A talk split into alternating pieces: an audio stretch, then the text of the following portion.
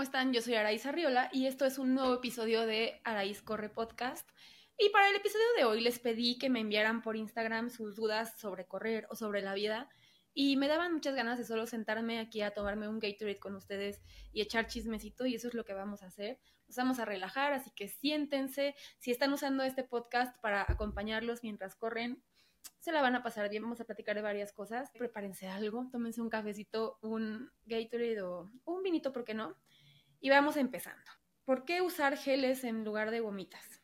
Me está preguntando Emi Torrescano. Ok, porque los geles me parecen algo más eficiente. No sé ustedes, pero cuando yo voy corriendo no me siento tan hábil, estoy como concentrada en otra cosa y estar comiendo gomitas me parece una tarea no tan sencilla y siempre tenía como el miedo de, en medio de la carrera, como que tragarme un pedazo muy grande de gomita y atorarme. Este, una vez me tocó, híjole, eso estuvo muy gacho, de un, un corredor ya casi llegando a la meta del maratón de la Ciudad de México hace muchísimos años, que se atoró con un chicle y se murió, se murió. Que en paz descanse. Entonces desde ahí me quedé un poquito traumada y prefiero geles a gomitas por ese tato. Ahora me está preguntando Manolo Alba, recomendaciones para correr el maratón de Nueva York en 2024 desde si por sorteo o por agencia, preparación, ok. Yo solo he corrido el maratón de Nueva York una vez, el año pasado. Yo fui por clasificación por tiempo. Yo preferí esperarme hasta que clasificara por tiempo porque me parece que es muy caro por agencia, pero bueno, lo que tienes que hacer es primero entrar al sorteo. Si quedas en el sorteo, pues qué padre, qué suertudo, pero es muy poca la gente que queda en el sorteo. Entonces, si no quedaste en el sorteo, es por agencia. Y justo hace rato mi amiga Priscila estaban preguntándole cuánto paga por agencia. Y me estaba diciendo que son como alrededor de 34 mil pesos, simplemente por la inscripción y por dos o tres noches de hotel. O sea, aparte tienes que considerar el vuelo, lo que vayas a gastar allá, etcétera, ¿no? Entonces, consideren que es costoso, ¿no? Pero bueno, o sea, es primero el sorteo, luego ya entonces buscas por agencia y lo tienes que buscar pronto porque si no también se acaban los cupos por agencia de viajes. Eh, yo te puedo recomendar Plaza Maratones o con Germán Silva. Y de ahí para el entrenamiento te recomiendo mucho, mucho, mucho, mucho que desde principio de año metas cuestas en tus entrenamientos y fuerza.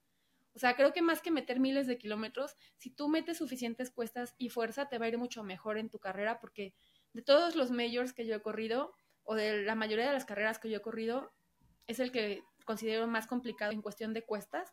Entonces no te lo tomes a la ligera, no te creas así de que, ay, por ser Nueva York ya este, no se va a sentir difícil, porque sí, sí se va a sentir difícil. Entonces, no lo subestimes.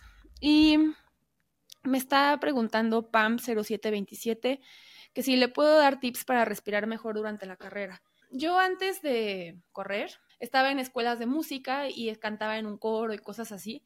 Y eso tiene relevancia acá porque yo tenía muchos ejercicios como de voz y de respiración.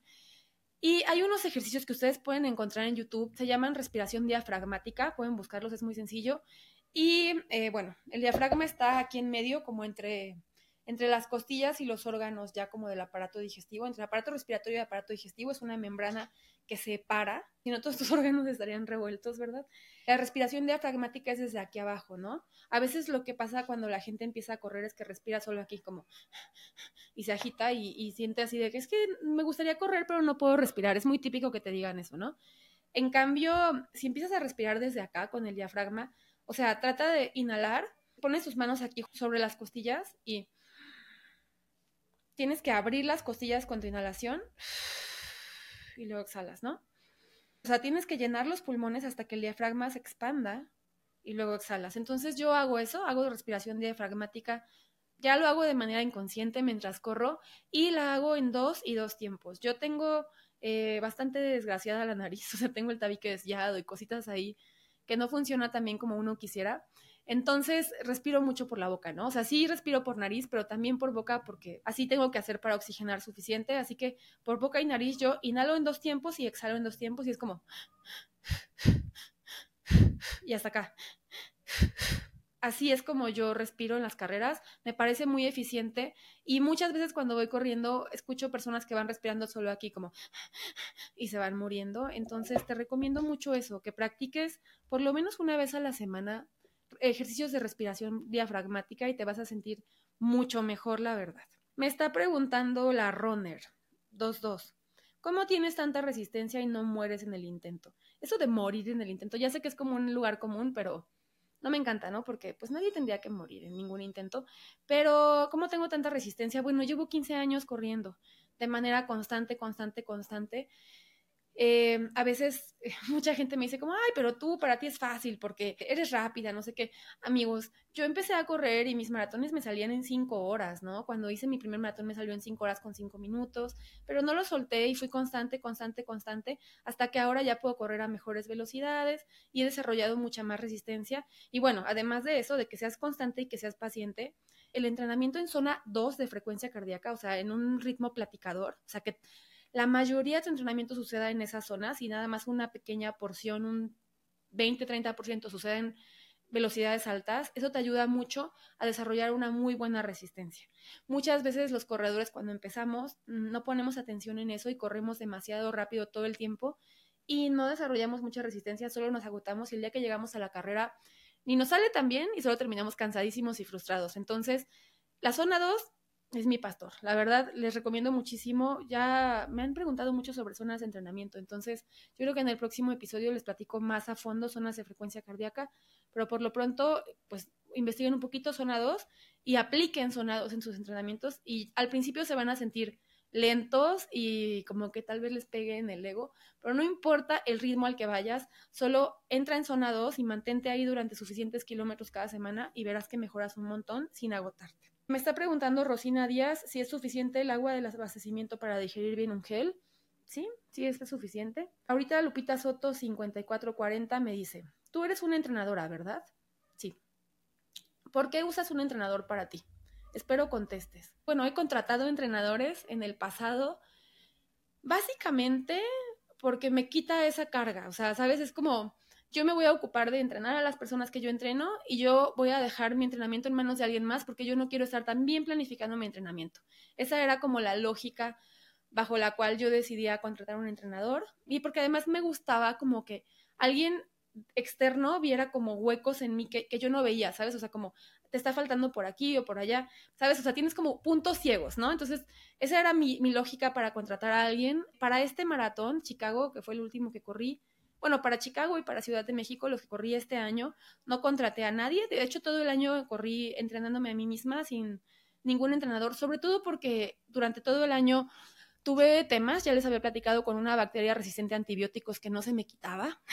Entonces yo decía, bueno, contrato un entrenador y a cada rato le voy a tener que estar diciendo, ¿qué crees? Ya me volví a sentir mal y ya me volví a sentir mal y muévele el entrenamiento y no sé qué. Entonces dije, a ver, yo soy la que vive dentro de mi cuerpo, soy la que más conciencia tiene de lo que está pasando, así que yo me voy a ocupar de mi entrenamiento. Yo me programé los entrenamientos cada semana y la verdad funcionó muy bien. O sea, hice mi mejor tiempo en maratón, entonces me gustó, me gustó ser mi propia entrenadora creo que lo voy a repetir algunas otras veces y tal vez después también tenga ganas de contratar a alguien y se vale, ¿no? O sea, las dos cosas yo creo que pueden funcionar muy bien. ¿Cada cuánto se puede correr un maratón si somos corredores promedio Godín? Me pregunta Carlos. Ah, va. Pues yo creo que dos maratones máximo por año es algo sostenible para un corredor promedio Godín. Pero si es uno al año también está bien. O sea, yo sé que hay personas que corren un maratón cada mes y que además tienen trabajo de oficina y etcétera, pero a largo plazo no creo que sea tan sostenible. Entonces, un maratón al año o dos maratones al año, pero así, por ejemplo, uno en primavera y uno en otoño, creo que puede sostenerse mucho mejor. Tú tienes que decidir si quieres pasarte todo el año en ciclo de maratón o si quieres llevártela más tranquila y progresiva. No es necesario que corras miles de maratones para que seas un corredor que vale la pena, recuérdalo. Marquina BM me pregunta, ¿cómo puedo saber qué volumen ir incrementando semanalmente? Bueno, en cuanto a volumen, ya sea como cantidad de kilómetros o intensidad o incluso la ganancia de altura también se puede considerar como volumen de entrenamiento. Yo te recomiendo que máximo estés aumentando un 20%, o sea, las ideas como más conservadoras, las teorías más conservadoras te dicen que solo un 10% máximo, pero tope un 20% semanal máximo para que te quedes como safe. O sea, hay personas que van a incrementar mucho más, pero tienen más experiencia, no sé cuál es tu experiencia, no sé cuál es tu contexto, entonces entre un 10 y 20% es algo seguro para que puedas ir mejorando sin lesionarte. Ahora me pregunta Alice Martínez 8. ¿Tomas pastillas de sal? ¿Las recomiendas? y cómo las administras durante un maratón. Sí tomo pastillas de sal, tiene algunos maratones que comencé a tomarlas. Tomo las pastillas de la marca Solstick, las pueden conseguir en Atlesia. A mí me gustan de sabor naranja, no saben a sal, no se preocupen, no es así como que estuvieras comiendo del salero. Y yo las tomo una cada 30 minutos. O sea, esto lo decidió mi nutrióloga basado en una prueba de sudoración o en varias pruebas de sudoración que me hice de Gatorade en las que te pones un parche y sales a correr y te dice cuánto sodio perdiste. En mi caso yo pierdo mucho sodio, más que varios amigos, entonces una cada 30 minutos está excelente para mí, pero eso debe ser algo que se personalice. Entonces te recomiendo que idealmente te hagas la prueba de sudoración. Hay muchos eventos gratuitos cada... Ahorita no, porque ya estamos como en off-season, pero durante la temporada, cuando están todos los splits sucediendo de Adidas, casi cada 15 días o cada mes hay una prueba de sudoración gratuita de Gatorade en la tienda de Adidas de Mazarik, donde cualquiera se puede presentar, apuntarse en la app de Adidas Running, se presenta, se pone el parche y ya tiene sus resultados, es gratuito y eso se lo puedes llevar a tu nutrióloga para que te ayude a sacar ese cálculo, más bien que estés reponiendo todo ese sodio que pierdes. Yo nunca lo había considerado necesario para mí y no manches la diferencia. O sea, yo siempre tenía como ese cansancio a ciertas alturas del maratón que consideraba normal. Y desde que comencé a consumir, además de mis geles, pastillas de sal, me siento mucho más entera hasta el final de la carrera. Entonces, yo las recomiendo mucho, pero tiene que ser si tú las necesitas y la cantidad la tiene que definir un nutriólogo. Ahora me está preguntando Val MP. Para correr en los Marathon Majors, ¿se necesita clasificar o cómo me inscribo? Bueno, los Majors, ya saben, para quien no sepa, son los seis maratones como pues más populares y como mejor organizados del mundo. Y eh, son Tokio, Berlín, Londres, eh, Boston, Nueva York y Chicago. Y para correrlo se puede entrar por sorteo, no es precisamente sencillo, pero se puede entrar por sorteo. También puedes entrar pagándole a una agencia de viajes, pagando una cantidad alta a una beneficencia o, ya dije, clasificando por tiempo, clasificando por tiempo. Hay todas esas opciones en todos ellos, ¿no? Sí, en todos, en todos hay esas opciones. Incluso en Boston uno puede ir por agencia de viajes. O sea, es complicadísimo que te vendan el número, pero hay números por agencia de viajes. No lo recomiendo, se me hace como más padre la idea de vivir el proceso de clasificar. ¿Cómo haces? Me pregunta Rodrigo Gamero. ¿Cómo haces para mantener la condición después de una temporada de recuperación? Ahora mismo, por ejemplo, eh, corrí hace un mes mi maratón de Chicago. Mm, después he estado trotando eventualmente quedé, quedé más cansada de lo normal, ¿eh? porque le metí más que lo normal, entonces sí quedé algo tensa. Últimamente, esta semana eh, he estado en, fisioterapia y he estado haciendo bici y fuerza. He decidido no correr durante esta semana, tal vez la próxima tampoco corra, me la lleve más leve para ya terminar de recuperarme al 100.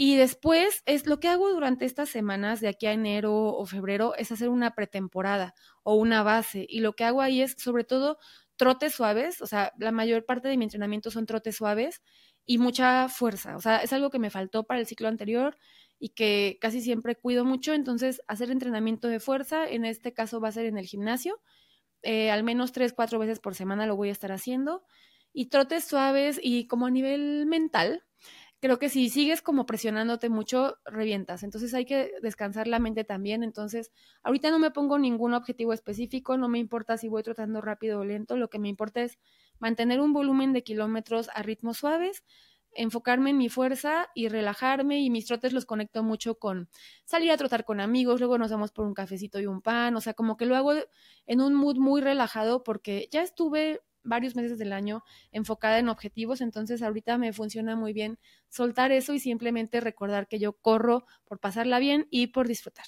Me está preguntando Vireku, ¿cuánto tiempo descanso después de un maratón y qué recomiendo hacer? Pues descanso así como total dos días realmente, así de que no, que no corra, pues eh, lo que hago en dos días es pues trato de caminar, si tener mi cuerpo en movimiento me hace sentir mejor que si me quedo en el sofá. Y ya como por ahí del miércoles ya me voy a hacer un trotecito hiper lento, hiper corto, o sea, tal vez sean solo 25 minutos a un ritmo lentísimo. Y de ahí como que cada un día o cada dos días hago un trotecito suave eh, y bajo el volumen, o sea, voy poco a poco recuperando el volumen de kilómetros, muy poco a poco, no me parece tan buena idea. En algún momento lo hice, lo de cortar completamente de correr durante un tiempo. A mí no me funciona. Me empiezan a salir dolencias o me cuesta mucho trabajo conectar después. Pero sí, bajo mucho el volumen de entrenamiento y lo voy retomando muy poco a poco, a ritmos suaves, escuchando muchísimo mi cuerpo. Eh, priorizo ir a terapia física, dormir bien, comer bien.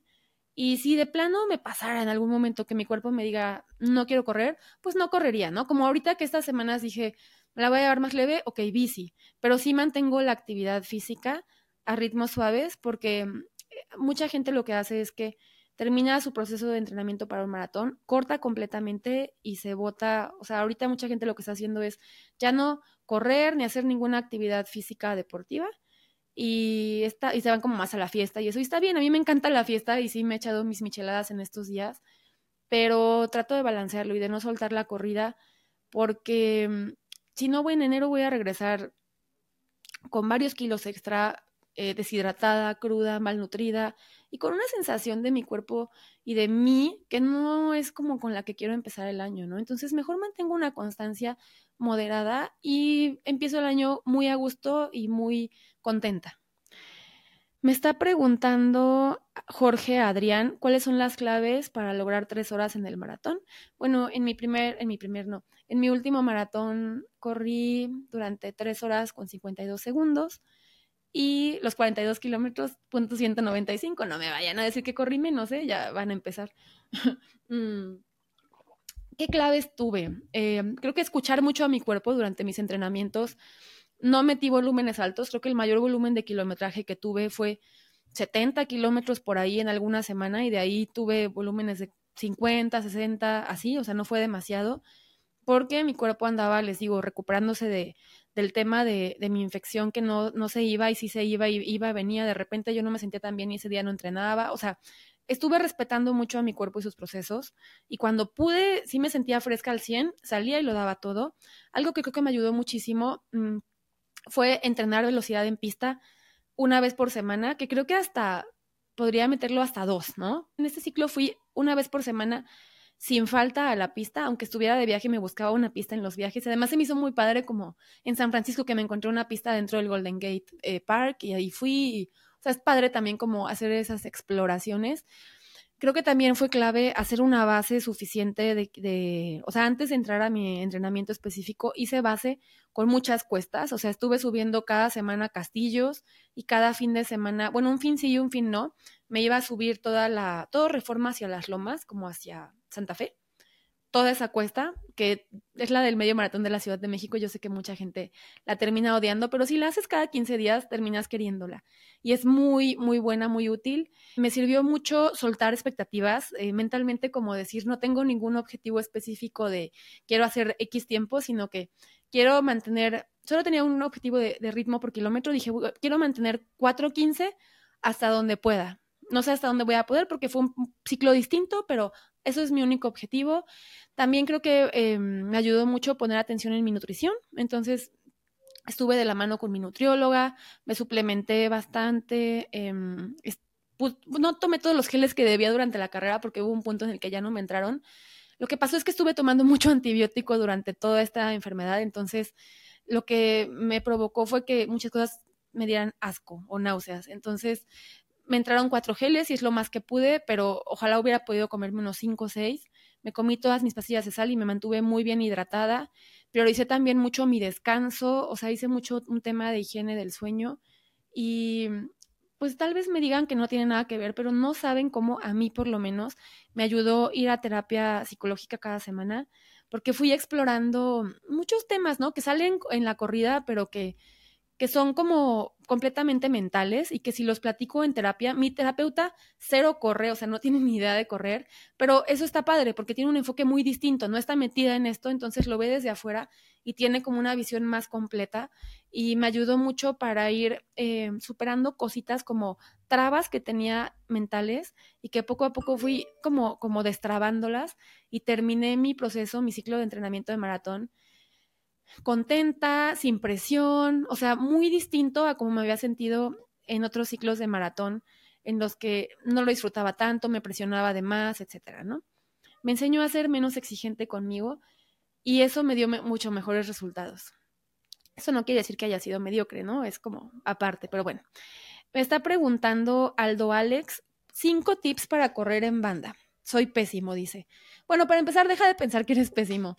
Y luego eh, tengo aquí un episodio de podcast con muchos tips para correr en banda, porque ven que en, en pandemia yo corrí dos maratones en la caminadora, pero básicamente descarga la aplicación Swift, es mucho más agradable correr en realidad virtual ahí con tu personajito que correr ahí tú solo en tu casa. Acondiciona tu espacio de caminadora que ponle una pantalla, ponte un ventilador, acondicionalo a gusto, tu botellita, o sea, que sea súper a gusto, súper cómodo, ponlo, no sé, pon tu caminadora al lado de una ventana, haz todo lo que necesites para que sea realmente agradable estar en tu caminadora. Nosotros lo que hacíamos era que nos juntábamos en grupo, nos juntábamos a veces hasta 100 chicas en Zoom y corríamos juntas y platicábamos. Tal vez no vayas a hacer algo tan grande, pero puedes juntarte con un par de amigos, oye, vamos a correr en la caminadora X día a tal hora y platican, y eso es muy padre, aunque suene raro. Se juntan en Swift y al mismo tiempo en Zoom y van corriendo sus personajitos juntos y ustedes van platicando en la vida real. Y pues nada, eso, simplemente considéralo un ejercicio mental también, O sea, si puedes correr durante un buen rato en caminadora, después cuando sales a la calle es una fiesta. Entonces, explóralo sin odiarlo. Eh, me estaba preguntando Jolly's Runner cómo me quitaron la fascitis plantar. Tuve que hacer muchos ejercicios para movilizar las plantas del pie y que les podría hacer un, video de ejercicios de movilidad de pie de los, los que me funcionaron. Y mm, tomé antiinflamatorios. No dejé de correr, lo que me mandó la, la, doctora fue que siguiera corriendo, pero que usara tenis más amortiguados, porque estaba usando unos tenis con muy poquito drop y muy poquita amortiguación y no me estaban ayudando para ese momento. Tomé antiinflamatorios, seguí corriendo con esas, em, o sea, y, en superficies suaves, no en superficies este, duras. Y sí le bajé a la carga de kilómetros, pero no lo no dejé de correr. Pero bueno, eso fue para mí lo que era necesario. Entonces yo te recomiendo que veas a un médico y que siga sus indicaciones. Em, yo fui con eh, la doctora Lisette, que está en Sport Performance. Yo siempre les recomiendo mucho. Pueden buscar en Instagram Sport Performance MX y hacer su cita. Y es toda la diferencia cuando vas con un médico del deporte que cuando tú solito te autodiagnosticas, te automedicas y no sales de la lesión. Entonces háganlo, vayan con el médico. Me está preguntando Chris Rivers, ¿recomiendas la creatina para tomar durante un maratón? Para empezar, yo no sería quien para recomendarla porque no soy nutrióloga. No, hasta donde yo sé, no tiene como ningún mayor respaldo científico que tenga sentido tomar creatina durante un maratón, pero pues te recomendaría que lo veas con un nutriólogo que esté especializado en deporte y que tenga experiencia con corredores. Y la verdad, o sea, lo que consumo durante la carrera, pues es azúcar y sal, que es lo que va perdiendo mi cuerpo únicamente, y líquido, ¿no? Pero otras cosas prefiero no. Eh, ni, ni fármacos, ¿eh? O sea, de analgésicos y eso, por favor, no. ¿Cuál es el tiempo más corto eh, que has corrido dos maratones seguidos? Me pregunta HG Estrada. Una vez corrí Chicago y una semana después corrí San Francisco. Eso pasó porque yo ya estaba registrada para Chicago, pero en una carrera de Nike me gané, me gané una inscripción y un viaje al maratón de San Francisco. Entonces, pues dije, ni modo que les diga que no. Y me preparé durante todo el año con mi entrenador de ese entonces para llegar bien, hacer pocas carreras y poder hacer esos dos maratones juntos. Suena loco, pero usas el mismo ciclo de preparación para los dos. Entonces no, no hice dos ciclos, ¿no? O sea, solo entre uno y otro caminé mucho, no, no corrí, troté tal vez una vez, pero caminé bastante. En Chicago anduve caminando como para sacarme el maratón de las piernas. Y en el segundo yo dije, pues voy a ver qué sale. O sea, si si sale bien, pues fregón. Había medio y maratón, entonces dije, si, no me siento bien, pues termino solo el medio, ¿no? O sea, y si me siento bien, pues hago el maratón completo. O sea, quité la presión de mi mente. Al final hice el maratón completo de San Francisco y todavía le bajé un minuto a Chicago, donde había hecho mi RP, entonces estuvo padrísimo. Mm, pero sí es algo que no, no se debe hacer así como a lo loco, se tiene que planear con tiempo, es lo que yo te puedo recomendar. ¿Cómo medir el progreso? ¿Qué hacer para prevenir periostitis? Mayor reto que es vivir en el running. Muchas preguntas me hace Moni del Castillo. ¿Cómo medir el progreso? El progreso no siempre se mide con los tiempos, ¿eh? Eso es muy importante. Si en una carrera me siento mejor que en la anterior, me siento más a gusto, más alegre, más feliz, eso ya para mí es un progreso. Pero yo, por ejemplo, uso una aplicación que se llama Training Peaks y ahí voy viendo muy gráficamente el progreso, cómo va mejorando la condición física, cómo va bajando la fatiga y... Em, cómo las adaptaciones de las personas al entrenamiento se van viendo reflejadas en un mejor rendimiento. Eso se puede ver muy claro ahí. También lo puedes ver cuando vas mejorando tu umbral de frecuencia cardíaca con tu entrenador. Eh, me estás preguntando cómo hacer para prevenir la periostitis. Bueno, no hacer demasiado muy pronto. O sea, si hoy corrías 5K diarios, no hacer de un día para otro 20, ¿no? O sea, no meter mucho entrenamiento, mucho volumen, mucha intensidad de, de golpe es lo mejor para prevenir periostitis y darte tiempo suficiente para recuperarte después de cada entrenamiento. Nutrición correcta también. ¿Y cuál es el mayor reto que he vivido en el running? Em, navegar a todo el tema este de que la gente me tire odio y de que hablen por teléfono a las marcas con las que trabajo para pedirles que no trabajen conmigo. Y, o sea, que haya personas queriendo perjudicarme, eso ha sido el mayor reto que he vivido en el running, la verdad los maratones como sea, las tres horas como sea, eso es algo que yo disfruto y que es mi pasión, pero que haya gente queriéndome eh, fregar la vida, eso a veces, ahorita estoy muy en paz, pero a veces sí me lleva a un límite. Me está preguntando al Alonso, ¿cómo decidí ser coach de running y qué hice para lograrlo? Pues no era mi intención ser coach de running, lo que pasó fue que en una ocasión me contrató una marca para que hiciera unos videos y en los videos querían que yo hablara con autoridad, así como, yo te recomiendo hacer esto y esto y esto. Y yo les dije, yo no puedo hablar con esa autoridad porque yo no tengo ninguna certificación.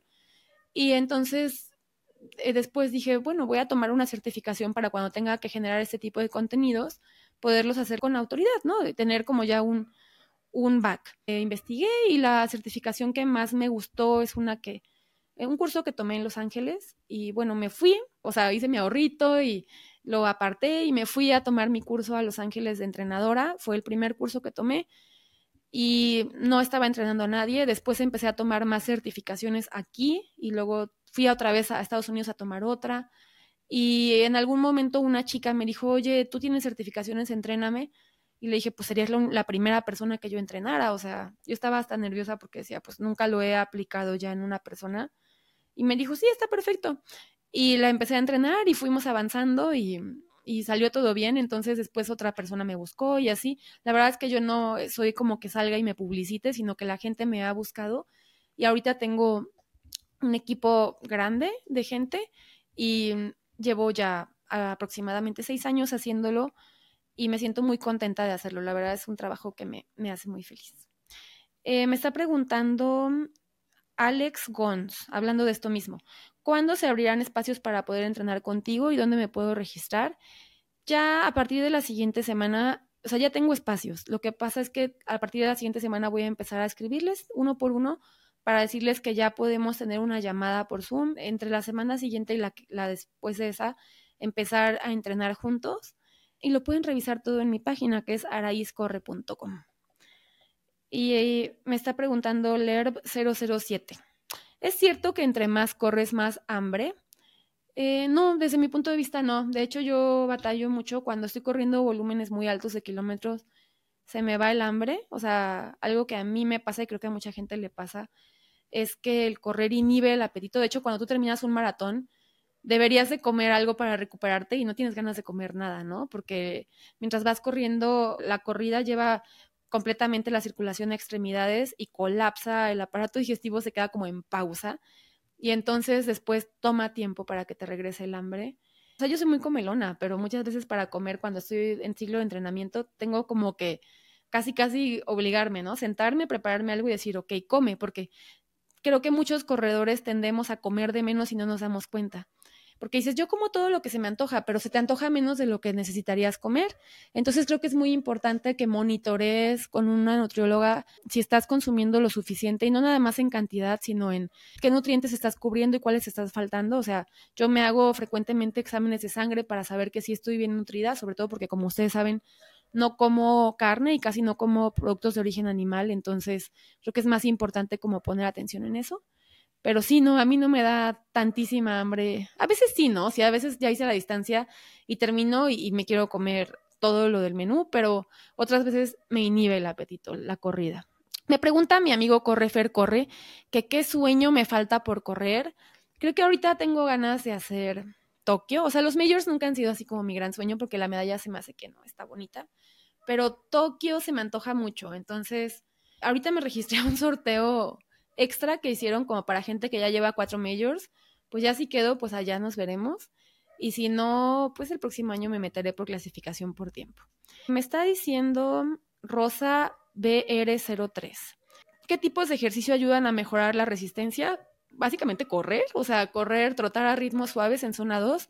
También a mí me ayuda mucho, por ejemplo, la natación o hacer cualquier ejercicio cardiovascular en zonas bajas de frecuencia cardíaca. Te ayuda a mejorar tu resistencia. Rose Ale me pregunta que cuál ha sido la experiencia más loca en una carrera. Creo que fue el maratón de Boston que corrí en el que estábamos como a menos 5 grados con una lluvia con viento a 40 kilómetros por hora. O sea, que era, no podías ver al frente. O sea, llovía como, como en horizontal. O sea, si veías al frente te picaba los ojos la lluvia, tenías que ir viendo abajo. La noche anterior había nevado. O sea, llegamos a la salida de la carrera y había nieve. Traía dos chalecos de pluma y tardé mucho tiempo en quitármelos. La gente andaba con con gorra de natación, con guantes de cocina, porque se había acabado todo en las tiendas. Fue una carrera muy loca, ¿no? Ibas viendo en la, ruta cómo sacaban a la gente porque colapsaba del frío. Entonces, a mí me pareció una carrera muy divertida porque todo era como surreal y yo llevaba mi reggaetón y iba, iba como muy mentalizada de, a ver, o sea, pues por frío no voy a dejar de correr, ¿no? O sea, vengo abrigada, no pasa nada, traigo mis guantecitos. Sí hubo un punto en el que ya no podría abrir los geles porque los dedos como que dejaron de apretar, ya estaba muy, muy, muy fría. Pero me paraba y le decía a alguien, oye, ¿me abres el gel, porfa? Y me abrían el gel y ya, yo terminé, terminé muy bien. Me hice tres días ese día, o sea, no me fue nada mal, la verdad. Pero sí, fue una carrera muy loca. Me está preguntando Laura Phoebe. ¿Cuál es tu motivación principal al correr? Nada externo. Mi motivación principal al correr es mi salud mental eso. O sea, sí, la salud física también, ¿no? Pero lo principal es tener una, una mente en paz. Eso es como mi mayor objetivo en la vida y correr me ha, me ha llevado a cada vez lograrlo más, más, más. Entonces, ese es mi principal objetivo para salir a correr cada mañana. Me está preguntando, corre Gaby, corre, ¿qué caminadora comprar? Soy mamá de tres y me he quedado sin correr para cuidarlos. Voy por 21K. Tengo un video, Corre Gaby Corre, donde recomiendo, doy muchas este, recomendaciones de caminadoras, puedes revisarlo en mi YouTube, pero te puedo recomendar, ah, mi marca favorita de caminadoras es Nordic Track. Yo es, es la caminadora que tengo y que me funcionó durante 10 años, me aguantó dos maratones, o sea, de lujo, y es una caminadora económica, la puedes conseguir en Liverpool, en Costco, en Sam's a buen precio en estas fechas como de buen fin y eso, es gran tiempo para comprarla porque ya cuando empieza el año todo el mundo quiere comprar una caminadora y suben los precios. Entonces, Nordic Track o Proform son las marcas que yo te puedo recomendar. Me está preguntando Alfonso Cacho, ¿qué maratón recomiendas en Estados Unidos fuera de los majors que sea buena experiencia? A mí me gusta muchísimo, Alfonso, el maratón de San Francisco. No es un major, pero es un maratón con muy buen nivel en una ciudad preciosa. Es desafiante, pero a pesar de que San Francisco tiene muchas cuestas, se corre bien, se corre a buen ritmo porque tiene buen clima, es fresco, nubladito.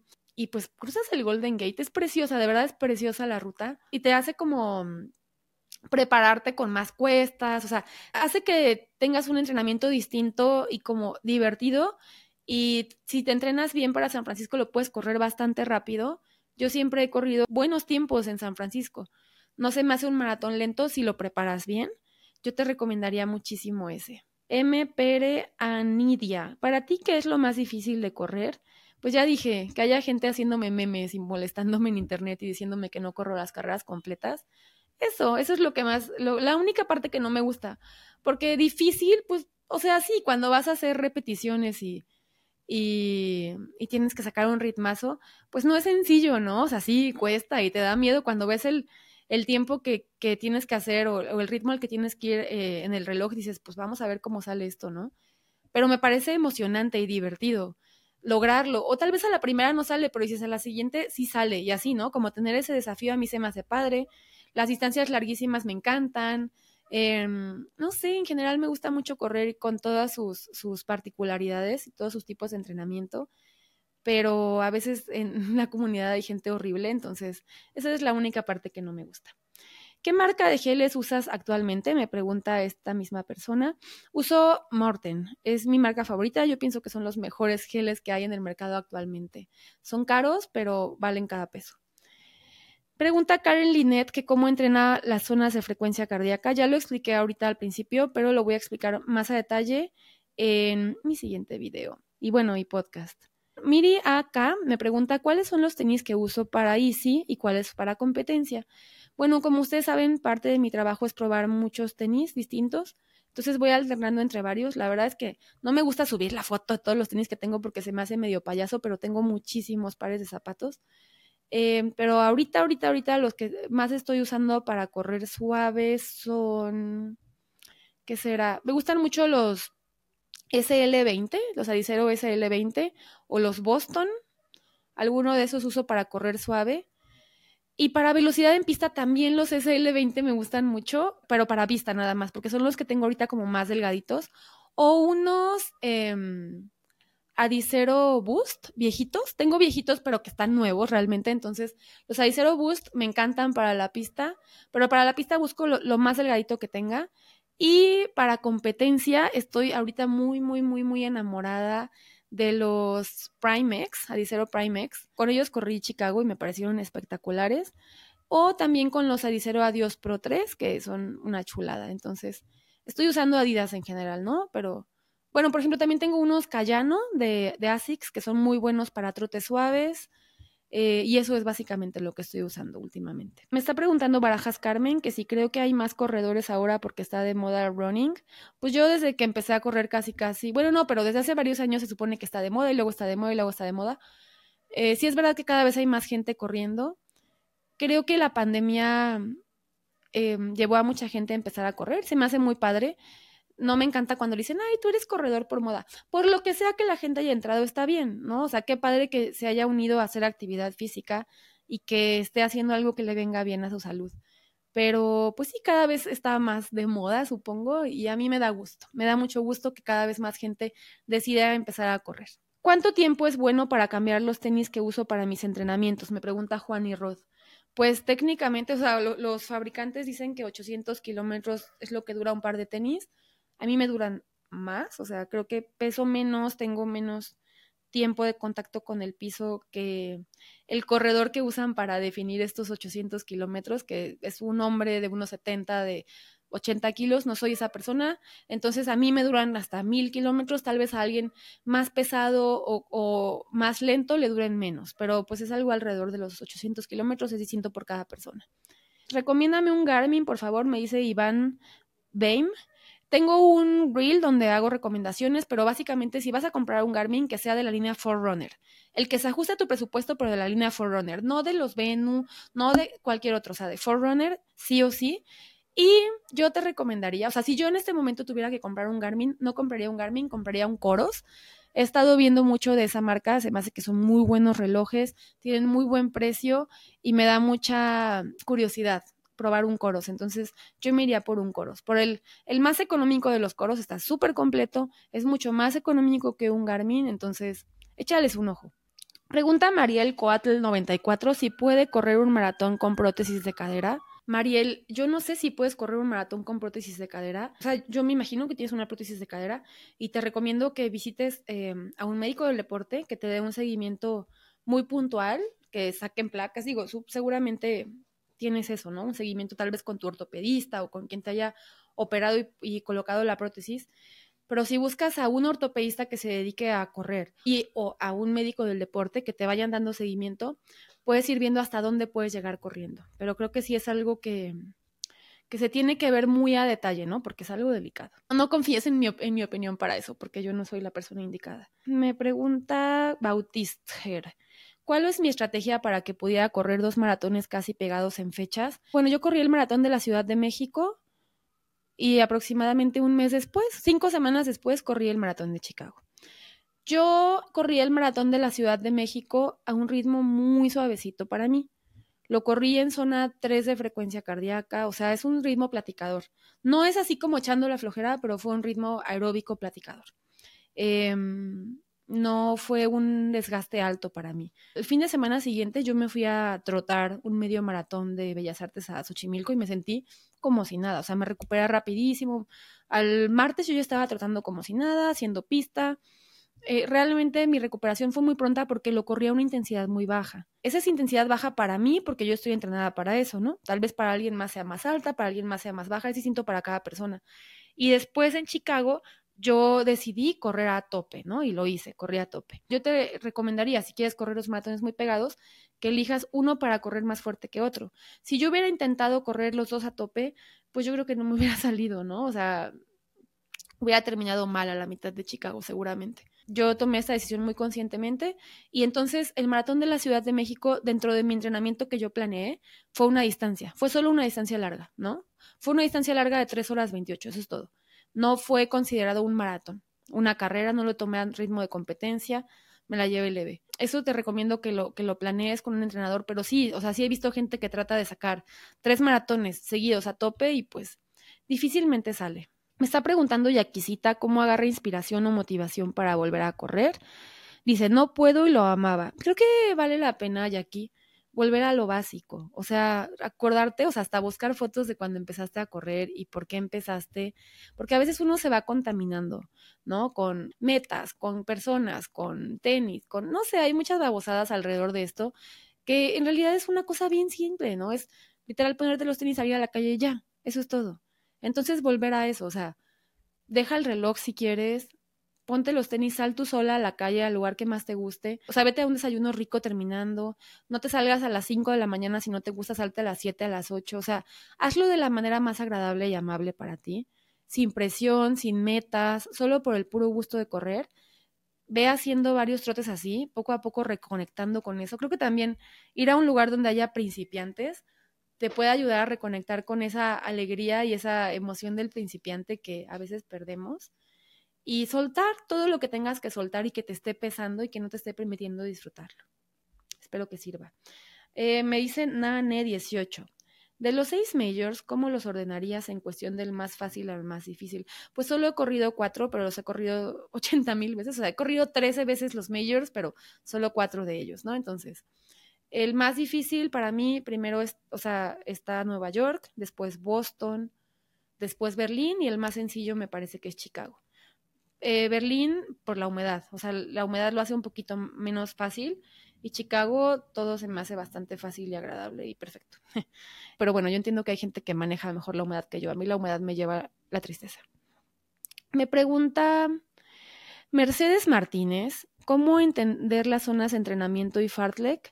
Pues las zonas de frecuencia cardíaca son cinco zonas de acuerdo a la intensidad a la que vas corriendo, a la velocidad y a la intensidad a la que estás llevando a tu corazón. Hay cinco zonas de intensidad de entrenamiento. Eh, la zona 1 prácticamente es ir caminando o trotando suavecísimo. En la zona 2 ya es un trote platicador, eh, que si sientes un poquito de esfuerzo, pero está muy leve, podrías ir contando un chisme completo. En la zona 3 ya vas diciendo frases, pero no vas diciendo la canción completa. Las primeras tres zonas de frecuencia cardíaca son aeróbicas. La zona 4 y la zona 5 ya son anaeróbicas. Entonces ahí ya te va a costar mucho más trabajo hablar, ya va a ser entrenamiento de alta intensidad, de velocidad, la zona 4 y la zona 5. En la zona 4, por ejemplo, suceden las competencias cuando las metes a tope. Eh, o sea, no completamente, pero un buen porcentaje de tus competencias suceden en zona 4. Por ejemplo, mis maratones suceden aprox un 70% en zona 4. Y zona 5, bueno, es la zona a la que llegas cuando entrenas repeticiones cortas a tope. Eso es todo. No sé si, si te quedó muy claro, pero en el próximo episodio lo explico más a detalle. ¿Cómo no morir en el intento de ser corredora? Ya lo contesté. ¿O no, verdad? esa era otra diferente. ¿Cómo no morir en el intento de ser corredora? Con esta voy a cerrar. Creo que lo que queremos, o por lo menos lo que yo quiero en este tema de correr, es poder mantener este hábito a largo plazo, o sea, que me acompañe hasta que sea viejita.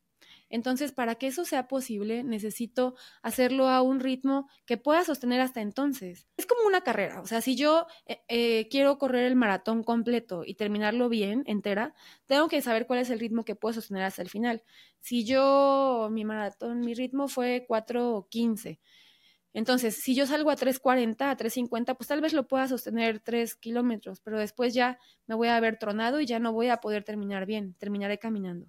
Entonces es lo mismo, creo que para poder volverte corredora y hacer como esto un estilo de vida a largo plazo, ve poco a poco. O sea, entiende que no siempre vas a estar hasta arriba, que no vas a estar en como tu forma perfecta todo el año, tienes picos de forma, o sea, tienes que planear tu año, tu temporada de competencias para hacer una pretemporada, después definir cuáles son tus competencias principales, llegar a ese pico de forma y luego recuperarte. Siempre priorizar mucho la recuperación y el descanso cada noche, o sea, cada día, después de entrenar, cada noche, cada semana tomar tus días de descanso y cada temporada, después de cada carrera, tomar también un tiempo de descanso y después de toda la temporada, como ahorita estamos, que ya terminó nuestra temporada competitiva del año, también tomar ese periodo de recuperación, que recuperación no, significa que te vayas al sofá, sino que tengas un descanso activo. Mm, si logras hacer esto y aprendes a hacer esto, y lo puedes ir sosteniendo a largo plazo. Yo te recomiendo que te asesores con un entrenador que te dé mucha confianza para que te vaya acompañando en este proceso. Es mucho más sencillo de la mano de un profesional que si tú lo vas descubriendo sola. Si lo quieres hacer sola también se vale, ¿no? Pero yo te recomiendo que te asesores. Y, ay, encontré una picafresa. Y eso, eso es lo que puedes hacer para ser corredora sin morir en el intento. Y la otra es que te pongas metas que sí sean accesibles para tu realidad actual, ¿no? A veces uno dice, ah, quiero em, clasificar a Boston en mi próximo maratón dentro de dos meses, pero llevo todo el año sin entrenar. O sea, es un, es un entrenador, no un mago, ¿no? O sea, y tu cuerpo no va a poder hacer eso. ¿Qué va a pasar? Tal vez el entrenador te diga, bueno, vamos a intentarlo, te voy a poner algo así como, o sea, como un entrenamiento para eso. ¿Qué va a pasar? Vas a empezar a hacer el entrenamiento, te vas a lastimar. Por más que te pongan un entrenamiento increíble, no, no es posible para tu cuerpo eso en ese momento, ¿no? O sea, no es que no puedas, pero no en ese tiempo tan corto, no con esa intensidad. Tal vez cuando, cuando acabas de tener un bebé, puedes entrenar un poco más moderado y después poco a poco ir aumentando la intensidad, o cuando acabas de entrar a un nuevo trabajo, cuando hubo un cambio importante en tu vida, ¿no?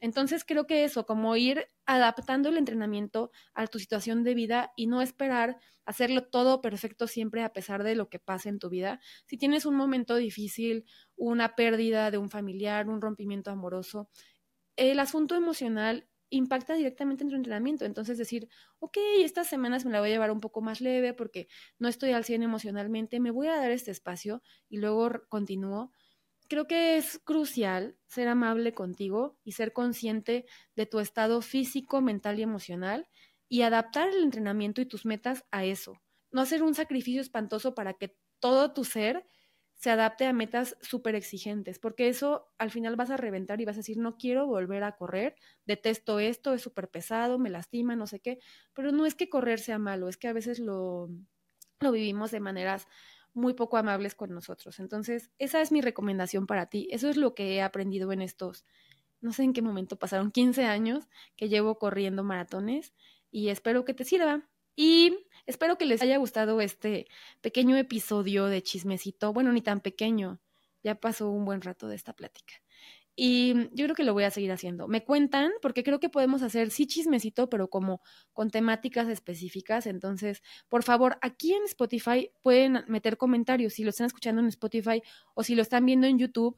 Porfa, metan comentarios y digan de qué temas les gustaría que habláramos. También, si ustedes se pueden suscribir, pueden calificar en estrellitas en, en Spotify o en Apple Music mi podcast, me ayudan mucho para que, para que este podcast siga existiendo y para que pueda pues pueda tener un soporte de las marcas, ¿no? Que también al final es por gusto y es por trabajo. Entonces, espero que tengan un lindo fin de semana y que este podcast les haya acompañado a hacer una carrera bonita. Ahí me contarán también en los comentarios en qué los acompañé y pues nos vemos en el próximo episodio. Que tengan muy felices kilómetros.